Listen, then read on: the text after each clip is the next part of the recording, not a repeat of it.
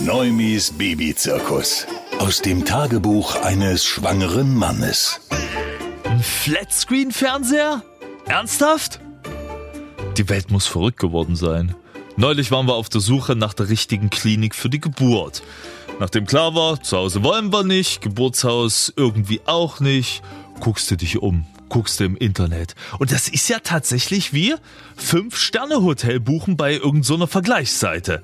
Die einen werben mit ihren Familienzimmern, die anderen bieten noch ein reichhaltiges Buffet für alle Geburtsbeteiligten mit an und andere haben sogar einen überdimensionalen Fernseher für alle auf dem Zimmer, denen es nach der Geburt ihres Kindes zu langweilig wird.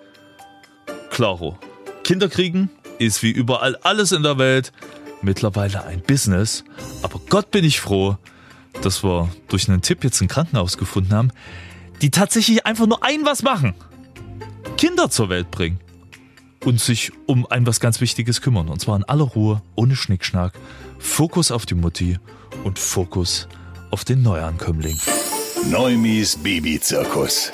Aus dem Tagebuch eines schwangeren Mannes.